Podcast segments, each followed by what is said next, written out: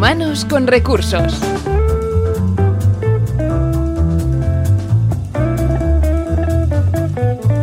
Bienvenidos a Humanos con Recursos. Este es un programa que prepara a personas y organizaciones a ser más innovadoras y también a saber liderar su propio futuro. Este podcast es una iniciativa de Inusual de la mano de su fundador y CEO, Pere Rosales. Cada primer martes de mes, si nos escuchas por primera vez, nos acompaña un profesional innovador del que conoceremos su experiencia y consejos de cómo vive y aplica la cultura de la innovación. Hoy nos desplazamos a las oficinas de ESADE Creápolis, donde charlaremos con su director general, Uriol Alcoba. Además, como siempre, escucharemos una serie de consejos extraídos del blog de Inusual, donde conoceremos hoy, por ejemplo, qué es la confortosis, cómo desatar tu empresa si está atada a la mediocracia y aprenderemos a desaprender.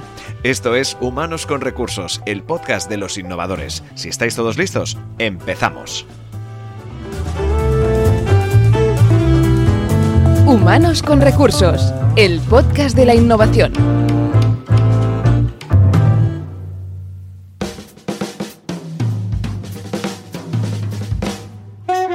La formación acostumbra a ser una de las herramientas más utilizadas para conseguir que la organización aprenda y adquiera nuevos conocimientos y habilidades. Pero ¿cuánto tiempo tarda la gente en olvidarse de lo que ha supuestamente aprendido en el curso? En 1885, el filósofo y psicólogo alemán Hermann Ebbinghaus trabajó en el concepto de la curva del olvido, que se producía tras haber aprendido algo y no recordarlo con la frecuencia adecuada. Posteriormente, Will Thalheimer ha continuado con este trabajo demostrando que si bien la memoria funciona muy bien durante un programa de formación, el conocimiento decae y llega prácticamente al olvido después de un mes. Entonces, ¿de qué nos sirve aprender tantas cosas que luego vamos a olvidar con tanta facilidad? Lo importante de un programa de formación no es el contenido, sino cómo se explica y cómo se comprueba que ha sido comprendido y aplicado. Sin embargo, la mayoría de programas de formación están pensados para dotar de conocimientos a los asistentes como si se tratara de una transferencia de archivos de memoria, cuando en realidad no funciona así. Para que seamos capaces de recordar lo aprendido, necesitamos practicarlo y recordarlo con la suficiente frecuencia como para que el nuevo conocimiento no caiga en el olvido. Esa es precisamente la forma de lograr desaprender lo que antes dábamos por bueno e incorporar el nuevo conocimiento de forma ágil. Los analfabetos del siglo XXI no serán aquellos que no sepan leer y escribir, sino aquellos que no sepan aprender, desaprender y reaprender. Esta frase del escritor Alvin Toffler nos sirve para ilustrar que no podemos innovar si no desaprendemos y volvemos a aprender. La visión positiva de este hecho es que las organizaciones y las personas que crecen son aquellas que han desarrollado el hábito de reaprender constante y sistemáticamente y que han incorporado un proceso para gestionar el desconocimiento previo y posterior. De este modo sabremos si hemos aprendido de verdad y probablemente estemos en condiciones de descubrir lo mucho que nos falta. Y acabamos con una frase magistral del gran Eric Hoffer. En tiempos de cambio, quienes estén abiertos al aprendizaje se adueñarán del futuro, mientras que aquellos que creen saberlo todo estarán bien equipados para un mundo que ya no existe.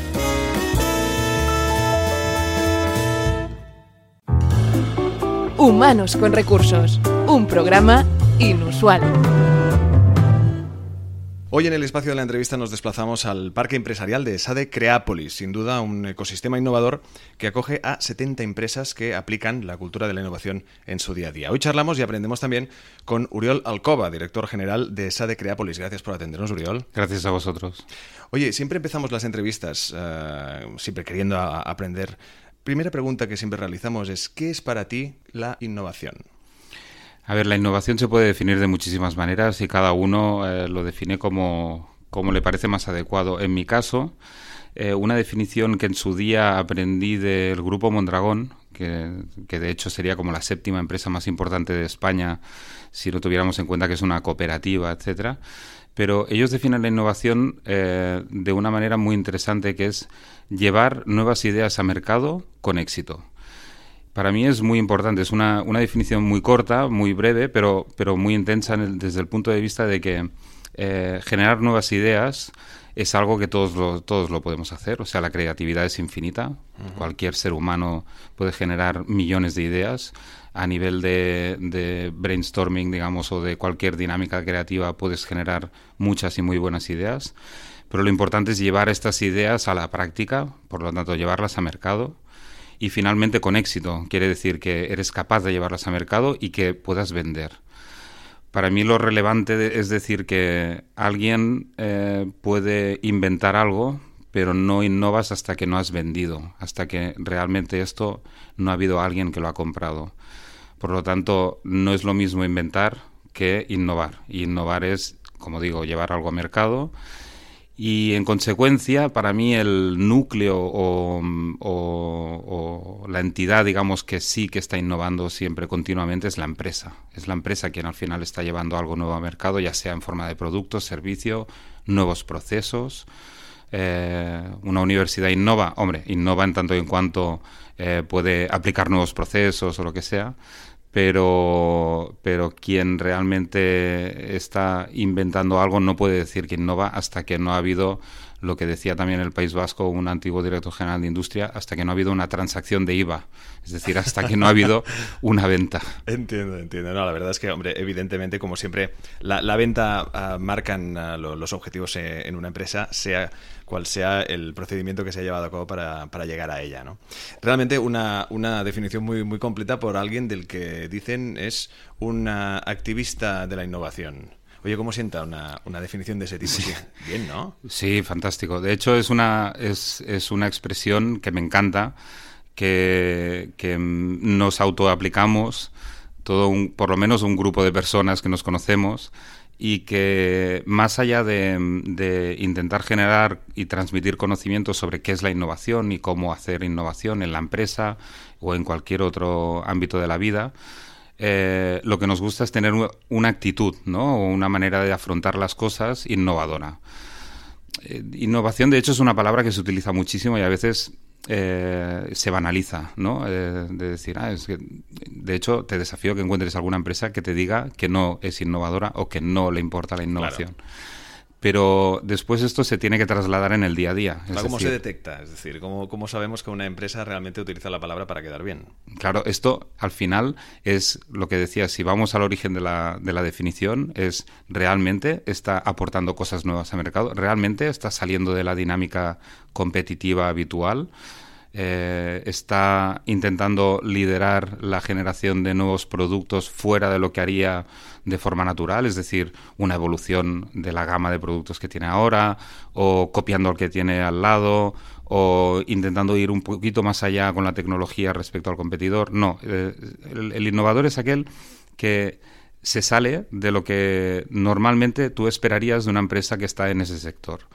Entonces, si, si una empresa eh, de repente dice voy a ser una empresa que se dedique a traslado de personas en coche y no voy a tener coches, eh, hombre, realmente esta empresa está aportando una innovación disruptiva en modelo de negocio en este caso. Eh, después también es fuera de lo común. Totalmente, totalmente. Con lo cual, después hay otras maneras de medirlo, que es que es el gran qué, ¿no? Y muchas veces es muy eh, y, hay incluso eh, publicaciones científicas y grandes debates sobre cómo medir la innovación. Eh, hasta qué punto una empresa es más innovadora que otra, o si realmente somos muy innovadores o pocos, o qué nivel de innovación nos ponemos para el año que viene. Es muy complicado y depende mucho del tipo de empresa, sector, etcétera, pero hay una serie de estándares. por ejemplo, nos podemos preguntar a nosotros mismos qué porcentaje de nuestras ventas corresponde a productos lanzados los últimos tres años si realmente tenemos un porcentaje del, me lo invento, el 80%, es que somos una empresa que está continuamente lanzando cosas nuevas y que por lo tanto somos innovadores, o sea, per se, porque estamos lanzando cosas nuevas y esto es lo que nos está dando de comer. Si en cambio el, la facturación eh, por productos recientemente lanzados al mercado es baja, a lo mejor nos tenemos que plantear si realmente somos lo suficientemente innovadores y a, y a lo mejor a partir de aquí nos podemos plantear objetivos. O después también eh, cómo estamos generando estos productos, si lo estamos haciendo a partir de la inteligencia colectiva del trabajo, es decir, de los colaboradores que tenemos en la empresa, o si es una cosa que, que surge, digamos, de, de, la inercia de lo, que, de lo que habíamos planificado hace 5 o 10 años. Esto no voy a descubrir nada, ¿no? O sea, estamos en una dinámica competitiva eh, acelerada en todos los sectores y por lo tanto no podemos eh, pensar qué vamos a hacer dentro de cinco años. Sí que tenemos que tener un objetivo a, largo plazo de quién queremos ser, cómo lo queremos hacer, pero las estrategias se modifican prácticamente a diario. Realmente estamos ah, aprendiendo en muy poco tiempo. Llevamos creo que, pocos minutos de, entrevista y en nada ya sabemos bastante ah, sobre, yo creo que uno de esos mundos eh, que muchas ah, empresas rechazan pero yo lo que he oído, al menos con las personas en las que hemos ido entrevistando, que han ido pasando por el programa, al final la cultura de la, innovación te acaba atrapando. Y al final tienes que acabar aplicándola, evidentemente, o intentándolo, ¿no? Porque si no pasa esto, ¿no? Lo que tú dices, esta competencia feroz del día a día, a ver quién innova más y quién es más activo en mm. el mercado. A, todas aquellas empresas que son descreídas respecto a todo esto que le llaman innovación, que, que quizá muchas de ellas piensen que es puro postureo, ¿qué les dirías? ¿Qué les diría? Yo les diría que, mm, que lo miren al revés. Es decir, eh, ¿se pueden ver a sí mismas dentro de cinco años existiendo si no son capaces de hacer algo diferente? Eh, si son realmente honestas, se darán cuenta de que no. Es decir, de que, de que tienen que hacer cosas diferentes. Em, hace poco bueno, hace poco, la semana pasada, de hecho, un buen amigo que, trabaja en, IDEO, una de las empresas eh, referentes en el mundo de la innovación, eh, desde los años 80, eh, los creadores del concepto del design thinking, ¿no? de aplicar etnografía y toda una serie de, metodologías para generar nuevas ideas y, y nuevos productos. esta persona que es responsable de una unidad de negocio en esta empresa, me decía, hace poco me ha venido una empresa líder mundial en un gran sector, y no voy a dar muchas pistas porque si no sabríamos cuál es, y, nos ha hecho un encargo muy interesante que es eh, líder mundial, eh, o sea, centenares de, millones de, o, centenares de miles de millones de, facturación, y dice, soy consciente de que dentro de 10 años no eh, existiré, voy a desaparecer. Antes de que alguien me desaparezca, eh, quiero desaparecerme yo y quiero renacer con un nuevo modelo de negocio. Tengo un presupuesto de entrada limitado, pero a largo plazo quiero que este nuevo negocio reemplace lo que yo estoy haciendo a, fecha de hoy. Si una gran empresa, líder del sector, que tiene la marca, tiene dinero, tiene eh, toda la cadena de distribución, tiene eh, toda la cadena de suministro, lo tiene todo. Hay una gran base ya. Una gran base eh, referente no solo en su sector, sino a nivel internacional, se plantea esto. No nos tenemos que plantear algo parecido cada día en una empresa como esa de Creapolis, por ejemplo, o en una empresa cualquiera. Entonces, eso es lo que nosotros intentamos hacer. Es decir, obviamente no podemos romper con lo que nos está dando de comer. No podemos romper con el negocio que a fecha de hoy es lo que dicen en el Boston Consulting Group la vaca lechera, ¿no? Eh, el producto y el negocio que, que, que, nos sustenta, que nos sirve para retribuir al accionista y para ser una empresa exitosa. Pero sí que en paralelo debemos ser capaces de activar mecanismos para eh, trabajar la empresa del mañana. ¿eh? Entonces, yo esto intento aplicarlo en, en mi casa, digamos, aquí, pero yo creo que todas las empresas, incluso estas descreídas, tendrían que evidentemente gestionar de la manera más eficaz posible su negocio tradicional, pero a la vez ir explorando lo que deberían ser en el futuro. Sin duda es un ejemplo increíble el hecho de que una multinacional o una gran empresa en este aspecto, que genera tantísimos millones, que ella misma detecte que, que, tiene un final, que puede haber un final y que qué mejor que finalizarse a sí misma y luego, evidentemente, convertirse en, en algo adaptado a los nuevos tiempos. Yo creo que en, en ese aspecto es quizá un, nuevo método de, innovación. Está innovando sin quererlo, ¿no? A lo mejor.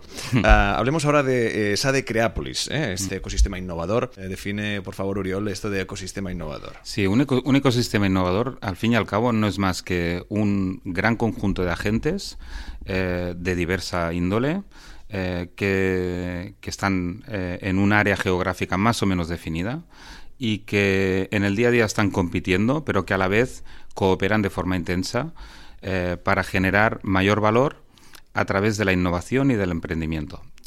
Em, yo diría que hay como, como, tres factores que nos sirven para identificar un ecosistema innovador. Una, una cierta masa crítica, es decir, em, una cierta cantidad de agentes en este espacio. ¿no? Eh, dos, diversos, es decir, no solo empresas, aunque como he dicho antes, eh, debe haber una, una cantidad respetable de empresas porque al final son estas las que están innovando pero no solo empresas, sino que una escuela de negocios, una agencia de desarrollo económico pública, un centro tecnológico, una, un, laboratorio, un despacho de abogados, toda una serie de elementos de entorno eh, que son necesarios para innovar. No solo la empresa sola no va a innovar, necesita todo un entorno, ¿no? Con lo cual, una, una cierta masa crítica de empresas y de, y de agentes, dos, agentes diversos y tres, una elevada conectividad. Y conectividad no solo desde el punto de vista físico, es decir, que haya buenas comunicaciones, eh, telecomunicaciones, etcétera, sino que sobre todo a nivel de proyectos. Esto en los ecosistemas innovadores que, que, mm, eh, florecen, digamos, y que tienen eh, un impacto positivo, se, constata, es decir, hay eh, gran cantidad de proyectos que emergen entre estos agentes que están eh, compartiendo este territorio.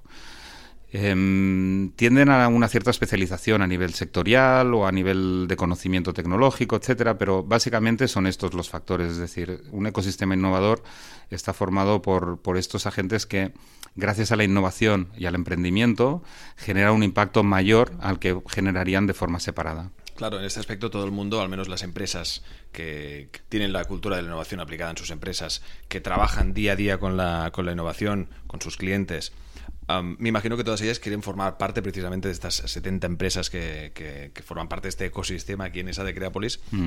porque también se nutren entre ellas. Es decir, al final hay un interés común y estar donde todo el mundo innova, al final te enriquece a uno, seas un profesional, seas miembro de un equipo o seas pues es un, un director general.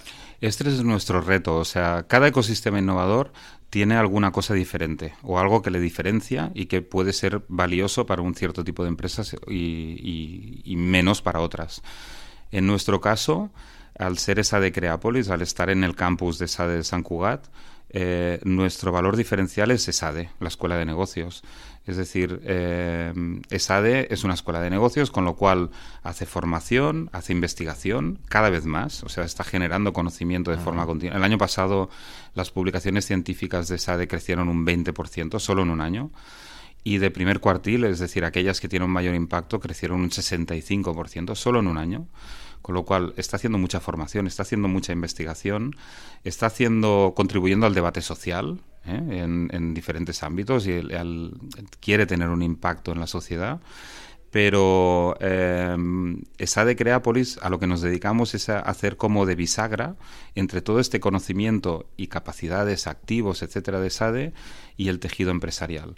Con lo cual, cuando en el día a día lo que nosotros estamos haciendo es eh, detectar qué necesidades tienen las empresas que puedan ser satisfechas con este conocimiento y capacidades en management, o sea, gestión empresarial, innovación, emprendimiento, y ponerlo al servicio de estas empresas y identificar estos activos dentro de SADE que pueden solucionar estos problemas o estas necesidades.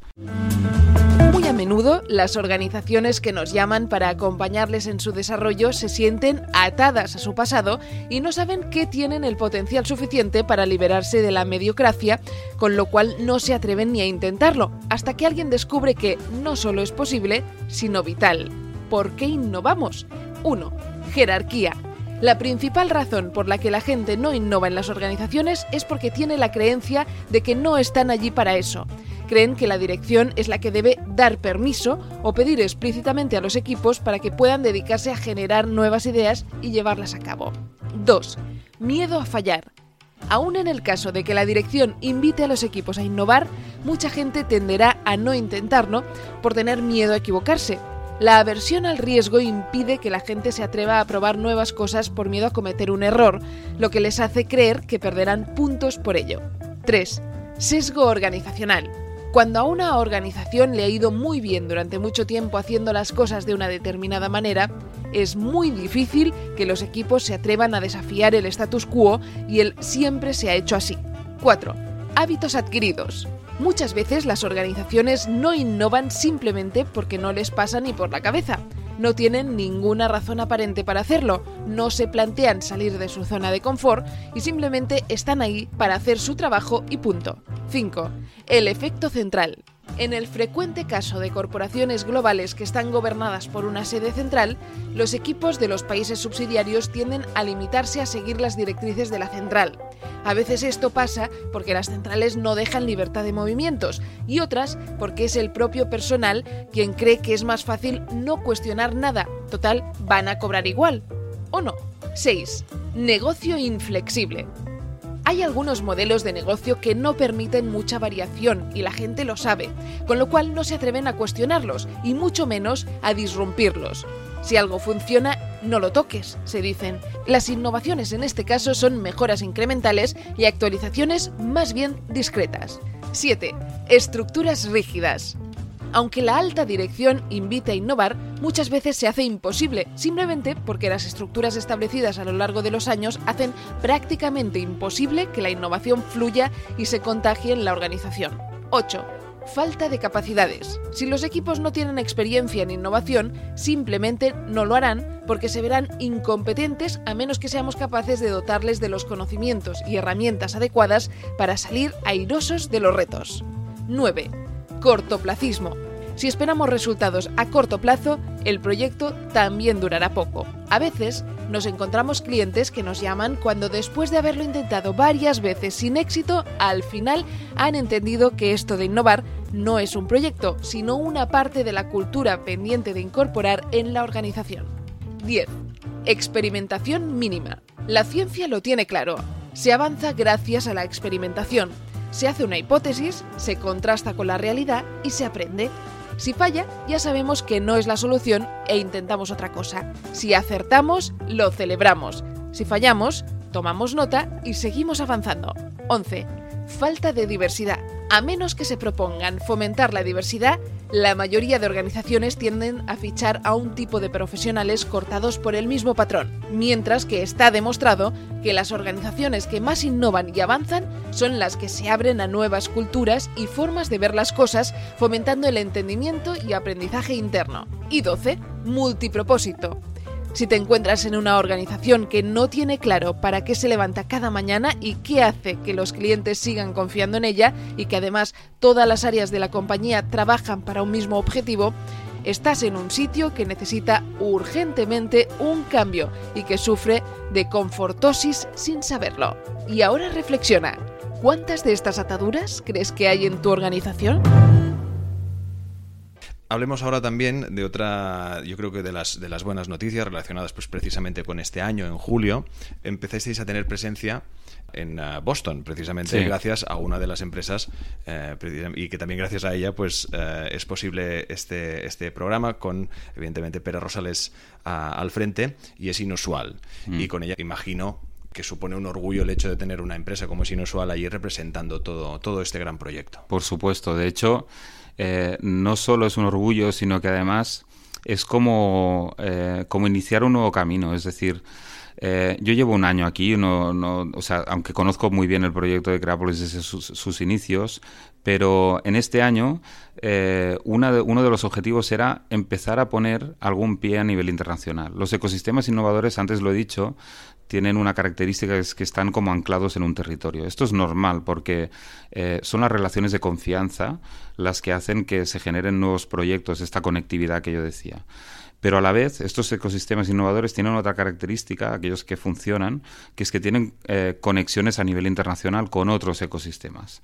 Entonces, eh, uno de los objetivos que nosotros nos planteamos al, principio de este año, eh, al llegar aquí, fue eh, empezar a tener algún tipo de relación a nivel internacional. Ya había habido, y aquí continuamente estamos recibiendo no sé, visitas la semana pasada, por ejemplo, de Corea o hace tres semanas de, em, de, China, de escuelas de negocios y de empresas, cámaras de comercio, etcétera, que quieren conocer nuestra experiencia, etcétera. Pero más allá de esto, lo que queríamos es empezar a ver si con algún otro ecosistema podíamos tener algún tipo de acuerdo. Entonces, la, buena noticia para mí fue que eh, conocer que eh, Inusual se instalaba en, Boston, que Pera se instalaba en Boston desde un punto de vista eh, muy, muy evidente y muy lógico, que es que a partir de ahora o a partir de julio de este año tenemos un embajador allí. Es decir, eh, Pera lleva muchos años vinculado al proyecto de SAE Creápolis y nosotros estamos encantados de que exista este vínculo. Y gracias a tener este, esta cabeza de lanza, ¿no? O, esta, o esta persona, este believer, digamos, en nuestro proyecto que espera en, en, Boston, esto nos permite eh, tejer relaciones nuevas allí. Eh, como digo, para mí, y esto es muy importante, las relaciones de confianza es lo que genera proyectos y es lo que genera eh, acuerdos estables y, por lo tanto, innovación. Eh, por lo tanto, tener a Per allí nos facilita mucho el trabajo. Después hay otra empresa que es Trifermet, que también está ubicada aquí y que también tiene una pata allí en, en Boston. Por lo tanto, estas dos empresas, de hecho, a mí me, me, hicieron darme cuenta de que algo pasaba en Boston y que algo podía haber en Boston, en el sentido de que algún tipo de enlace podría haber. Y, de hecho, a finales de julio yo fui a, Boston aprovechando una, un programa de, de SADE conjuntamente con, eh, con, algún profesor de aquí y, varios alumnos del Executive MBA, eh, que hacen una inmersión en el ecosistema de de emprendimiento de, Boston. Fui allí para una, aprender, como es lógico, y hacer un poco de benchmark de cuáles son las mejores prácticas, etcétera, y después eh, intentar entender por qué Pera se había instalado en Boston, por qué Trifermet estaba allí, eh, con qué instituciones estaban trabajando, cuáles eran los eh, esa de Creápolis de Boston con quien nosotros pudiéramos empezar a tener alguna relación y fue exploratorio, pero nos fue bien para, para entender dónde está ubicada esta empresa en Inusual y, y, entender y empezar a hablar con Pera sobre posibles acuerdos a largo plazo, porque es muy diferente tener a Pera allí que no tenerlo. Entonces, en el sentido de que no hace falta que esa de Creapolis tenga una sucursal en Boston. Tenemos a Pera, que es una empresa del ecosistema que nos la sentimos como propia y él también siente como propia Creapolis. Y por eso eh, es como una extensión nuestra allí. Estamos hablando con Uriol Alcoba, director general de, de, SADE Creápolis, y precisamente nos hacías mención de el hecho de ir a, Boston, de que viajases precisamente a Estados Unidos mm. a, ver exactamente cómo tratan allí el, mundo de la innovación. Y también precisamente hacías mención de Corea y de China, de mm. países que han venido a ver a ver qué tal uh, funcionaba la cultura de innovación aquí o qué tipo de mm, innovación se practicaba en, nuestro país, o al menos en Europa, en su caso. ¿Qué diferencias hay? ¿Hay diferencias más que nada teniendo en cuenta que son países que culturalmente y sobre todo en el, en el mundo laboral, mundo empresarial, son de unas formas muy distintas de trabajar? Sí, sí que hay diferencias. Hay, y, yo diría que, em, que es verdad, porque se habla mucho ah, habitualmente y me gusta decirlo, eh, se habla mucho de, de, crear el, no sé, el Silicon Valley de Europa o el Massachusetts del sur de Europa o lo que sea y, son siempre eh, excelentes intenciones y realmente tiene sentido. ¿no? Eh, todos quisiéramos tener eh, ecosistemas que, generan innovación y que generan competitividad, porque al fin y al cabo lo que queremos es ser más competitivos, como territorio, como empresa, como lo que sea. O sea, no es que queramos ser innovadores porque sí, es que queremos ser más competitivos. Em, pero cuando vas a ver estos diferentes ecosistemas, obviamente hay temas regulatorios, temas legales, temas eh, eh, culturales, como tú muy bien decías, que es que son absolutamente diferentes y que es muy, muy difícil, eh, digamos, copiar la fórmula del éxito.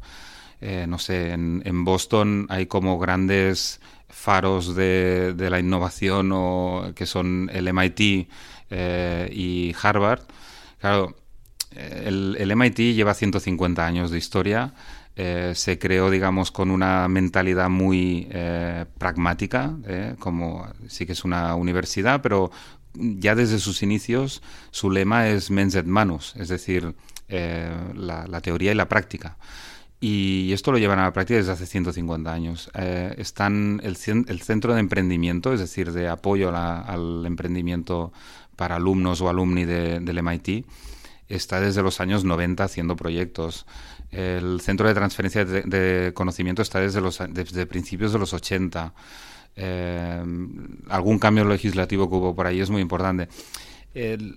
y eh, han ido creando, se ha ido creando un ecosistema de, de, entidades o de proyectos alrededor del MIT que es lo que están generando este impacto.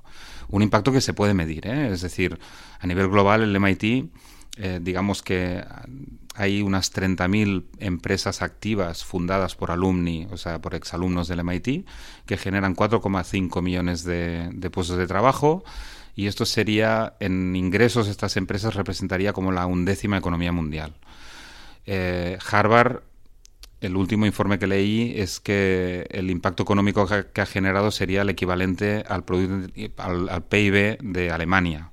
O sea que realmente nos lleva mucha ventaja en este sentido. Pero eh, si nos fijamos en lo que están haciendo, no es tan diferente de lo que se hace aquí.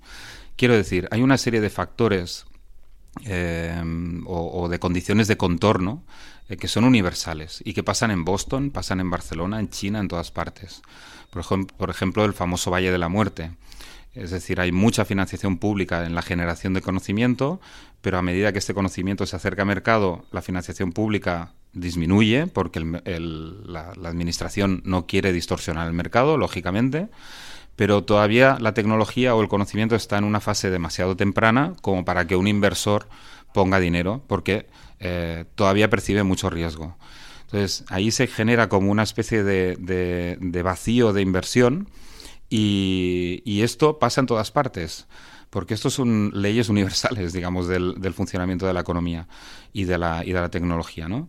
Entonces, ¿qué pasa? Que en el MIT, alrededor del MIT, hay proyectos como, por ejemplo, el de Center, que se dedica a financiar eh, pruebas de concepto para validar si una tecnología tiene puede tener un uso empresarial. Y esto lo están haciendo desde los años 90. Aquí esto no lo tenemos. No tenemos un despande que, que financie eh, pruebas de concepto y con capital aportado eh, por eh, un, altruistamente por un exalumno de, de SAD en este caso. ya me gustaría, ¿no? claro, claro. Pero en cambio sí que, por ejemplo, tenemos un programa de aceleración de startups en el cual al final del mismo hacemos una presentación de los 20 proyectos emprendedores delante de 250 inversores, corporaciones que quieren relacionarse con startups eh, y otro tipo de agentes del ecosistema que nos rodea. Y por lo tanto, a lo mejor un inversor estará dispuesto a invertir antes de lo que eh, tenía previsto, porque entiende mejor el proyecto, porque este proyecto está mejor preparado, aunque la tecnología o el conocimiento sobre el que basa eh, su actividad todavía eh, aparentemente está un poco verde. Entonces, al final estamos intentando hacer lo mismo, identificar eh, cuáles son estas condiciones de contorno que están afectando en un sitio o en otro de la cadena de valor de desarrollo de un proyecto de innovación y adaptado a nuestra realidad, hacer proyectos para facilitar que la innovación como digo, llegue a, mercado y sea un éxito. Te iba a preguntar, es una de las preguntas que al final me, ha ahorrado, yo creo que por razones obvias, eh, ¿por qué te habían ofrecido el puesto de director general y por qué en este aspecto, qué te, mm. te había hecho sentir a ti aceptar este reto? Yo creo que con esta entrevista, quien la ha escuchado, yo creo que ha quedado bastante bueno. Pero en ese aspecto sí que, eh, al menos preguntarte, ¿cómo te llegó la noticia? Bueno, esto fue hace pues prácticamente un año. ¿eh? Cuando me lo propusieron, realmente eh, fue un poco sorpresa. Yo, en aquella época me dedicaba a, la creación de spin-off, o sea, de nuevas empresas o a la licencia de tecnologías eh, a partir de tecnología generada en Eurecat, que es el Centro Tecnológico de Cataluña. Eh, Eurecat es un proyecto relativamente reciente que es fruto de la fusión de los principales centros tecnológicos en Cataluña y, estábamos empezando a tener unos resultados. Por ejemplo, creamos una nueva spin-off a finales del 2016. Estábamos empezando a licenciar algunas tecnologías. Era un proyecto muy interesante. Entonces, eh, cuando me llegó la noticia o, la, la, propuesta, la verdad es que me sorprendió porque pensé, yo me he especializado los últimos años en transferir tecnología a mercado o intentar hacer negocio a partir de la tecnología. Y, pero luego enseguida me di cuenta de que al final el proyecto donde estoy ahora no es tan diferente, desde el punto de vista de que mm, mi misión, como he dicho antes, es hacer como de bisagra entre el conocimiento y capacidades activos de SADE o del grupo SADE y eh, el tejido empresarial. O sea, eh, si antes trabajaba con tecnologías que patentábamos para que luego pudiéramos transferir, ahora a lo mejor trabajo con un profesor, eh, con el director del departamento de marketing de SADE, que es uno de los mm, top 30 thinkers, o sea, uno de los mayores investigadores a nivel internacional eh, en temas de marketing y él específicamente en temas de precios, de poner precios a las cosas.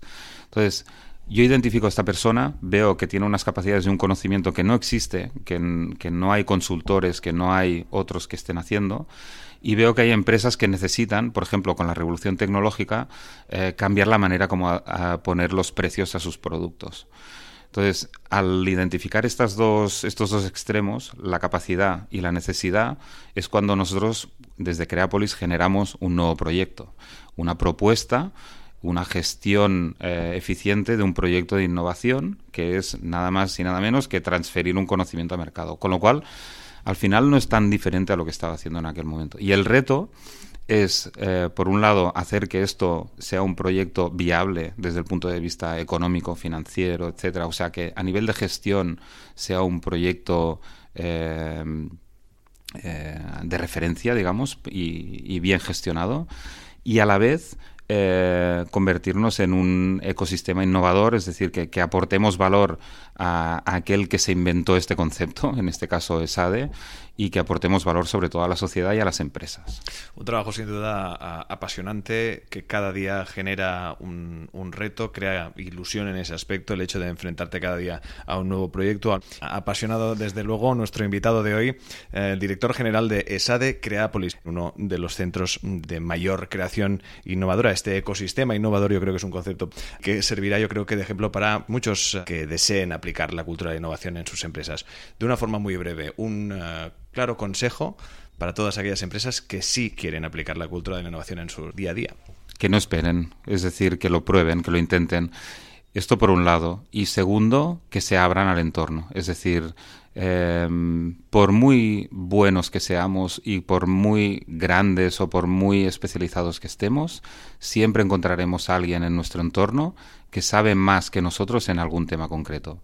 Y al final lo que acabo de decir es la definición de la innovación abierta, la Open Innovation, que ya hace como unos 15 años que se acuñó este término, pero que todavía yo creo que, necesitamos que abrirnos a nuestro entorno y que nosotros podamos generar ingresos y generar negocio a partir de conocimiento que tenemos por explotar y después que eh, seamos capaces de identificar activos en este entorno que nos sean útiles para nosotros. Uriel Alcoba, gracias y suerte. Gracias, muchas gracias. En el anterior consejo hemos terminado descubriendo un concepto que quizá para algunos sea desconocido, la confortosis, también conocida como autocomplacencia. ¿Qué es la confortosis? Se trata de una enfermedad degenerativa muy común en grandes organizaciones que han ocupado o todavía ocupan posiciones de liderazgo en el mercado. Puede afectar a todos los niveles de la organización. Se trata de una afección contagiosa, casi imperceptible porque se extiende muy lentamente hasta afectar a departamentos enteros. Es muy difícil de detectar a simple vista, pero existen algunos síntomas inequívocos que pueden ser descubiertos con un pequeño autoexamen. ¿Cómo detectar la confortosis? 1. Todo parece funcionar sin problemas, lo tenemos todo controlado. 2. Siempre hay una respuesta para todo, no tenemos dudas ni preguntas sin resolver. 3. Todas las críticas son positivas, apenas hay voces disidentes. 4. El trabajo no supone un esfuerzo realmente, ahora lo que nos interesa es ser mentores. 5. Estamos siempre ocupados pero aburridos, no hay ningún reto excitante que nos estimule. Estas cinco señales están descritas por la escritora Liz Wiseman, que también pone a disposición un autotest para saber en qué zona te encuentras en www.rookiesmarts.com, pestaña Resources y allí Rookie Smart Quit. Y hasta aquí el Humanos con Recursos de hoy. No olvidéis seguirnos en nuestras redes sociales, Twitter y Facebook. Suscribiros también en nuestros canales de podcast, Evox y Spreaker. Os dejamos ahora con el apunte inusual de Pera Rosales. Hasta el próximo programa. El apunte inusual de Pera Rosales.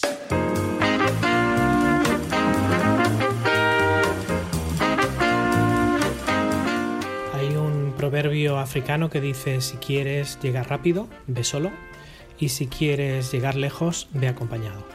Y yo creo que de alguna manera esto resume lo que acaba de explicarnos Oriol, ¿no? Tanto esa de Creápolis como Inusual eh, quieren ir acompañados porque quieren llegar lejos. ¿no? Él ha hablado de una relación de confianza que es recíproca desde el primer momento en que iniciamos nuestra andadura con esa de Creápolis y no pasa el día en que no estemos más orgullosos de poder estar allí.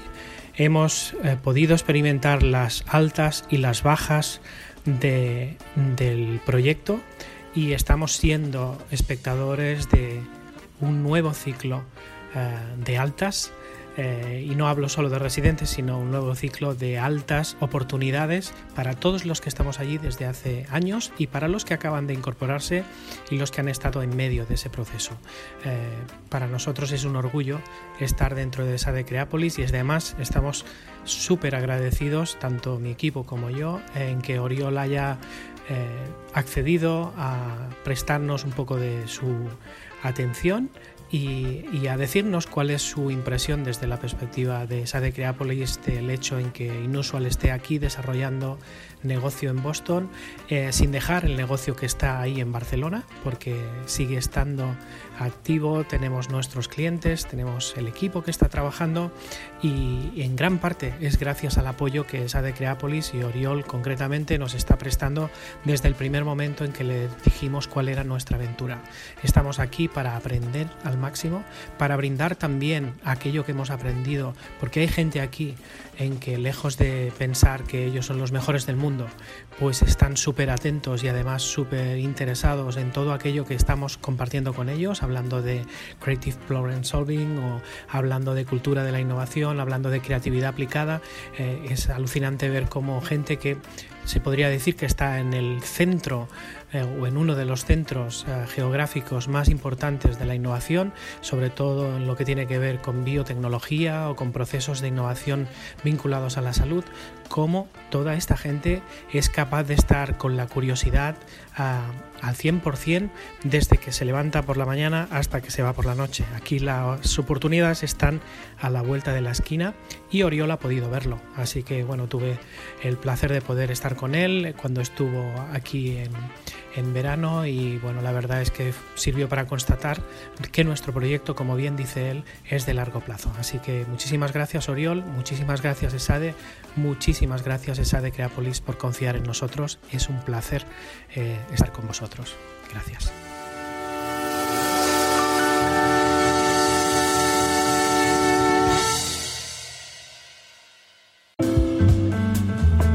Síguenos en inusual.com y en nuestras redes sociales.